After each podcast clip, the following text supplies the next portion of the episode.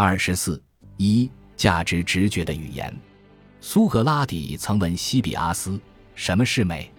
后者随即指出：“美的女人，美的马，美的竖琴，美的陶器。”这些回答不能令苏格拉底满意，因为他并非问某个具体的事物是否美，而是追问我们赖以进行审美判断的原则。两千年后，维特根斯坦认为苏格拉底的此类要求是无理的。我们无法直接规定什么是美，只有通过列举诸多事物，人们才学会了“美”这个词在语言游戏中的用法。然而，问题反而更尖锐了：从什么是美变成了既然美无法被定义。又如何确定我们长期使用的词汇不是一个虚假的范畴？该问题甚至触动了道德哲学敏感的政治神经：美是不是一个意识形态词汇？是否可能被无偏见的谈论？无偏见的美是可能的吗？基于偏见的审美趣味造就文化区隔和认同政治趣味，皆源自具体的习性或理由。凡其语言中包含偏见的艺术。都可能塑造身份认同和党同伐异，这看似是一个外于审美的政治问题。然而，审美是直觉的，而直觉总是关于事物诸方面的整体感觉，不能将该整体的某一面向划出外部视而不见。诚然，美并不要求全面性，它时常只看见一个侧影，但是美可以片面，却不能自欺。片面性一旦被意识到，整体直觉上就打了折扣。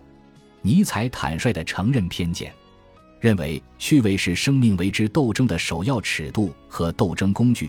美之概念的发明起初也只是为了直觉地区分生理上有益和无益的事物。这里的两个关键词：一是直觉，即未经也无需理性反思的；二是生理，即并非形而上学家说的理念。问题是，为何还要“美”这个词？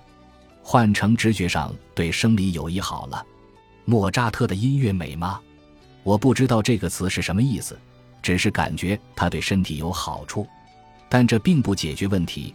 美之概念的含糊神秘并未被澄清，而是被转移到尼采对身体这个隐喻的独特用法中去了。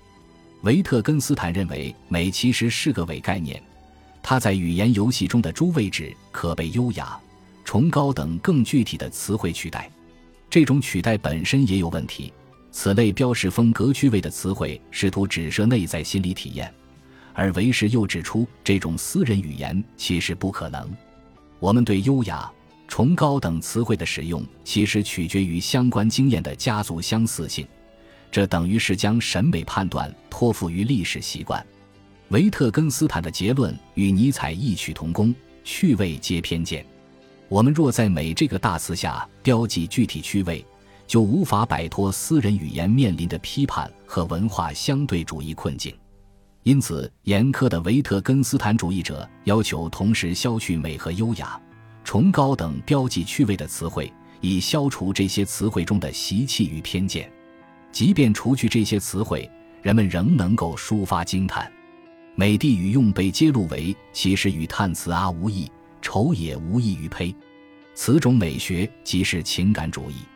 然而，情感主义只是彻底暴露了原本被“美”这个大词遮蔽了的危机，却不解决问题。它很容易滑向一种反智的谬误，凡感叹皆无法言说。趣味这个词本身就含有这种暗示，仿佛价值直觉差异皆如味觉差异般无法讨论，全都类似咸味与甜味的区别，或巴甫洛夫用铜、铁铃声分别训练的狗的差异。然而，这是一种误解。事实上，同一叹词仍有不同意义。例如，上文已说过，美对自然主义者和文化相对主义者而言意义截然不同。即便将美替换成叹词，分歧也不会消失。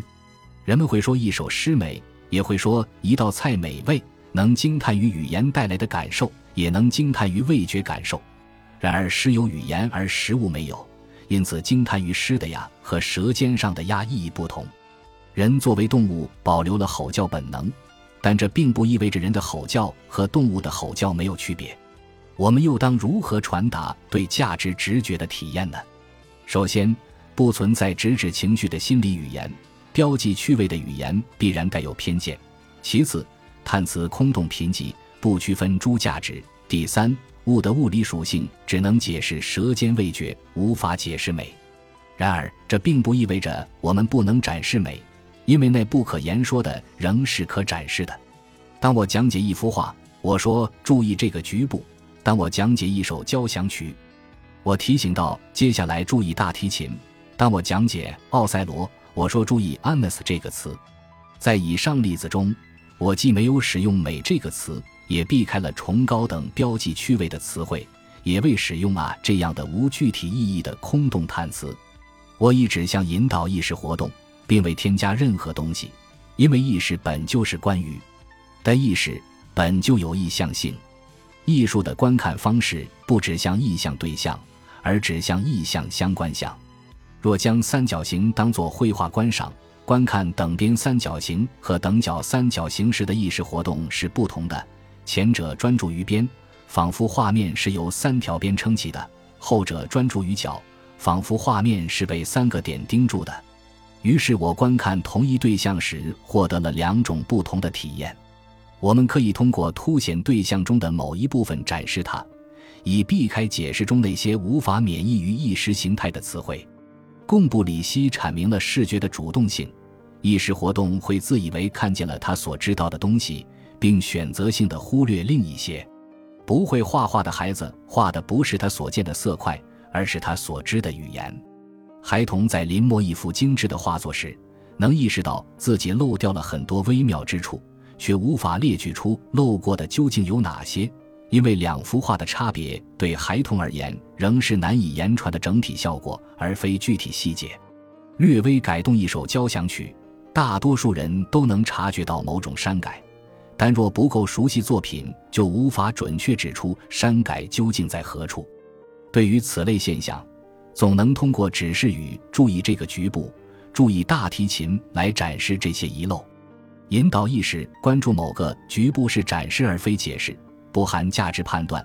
展示某种遗漏不一定是贬义，略过某些细节可能让画面更简洁。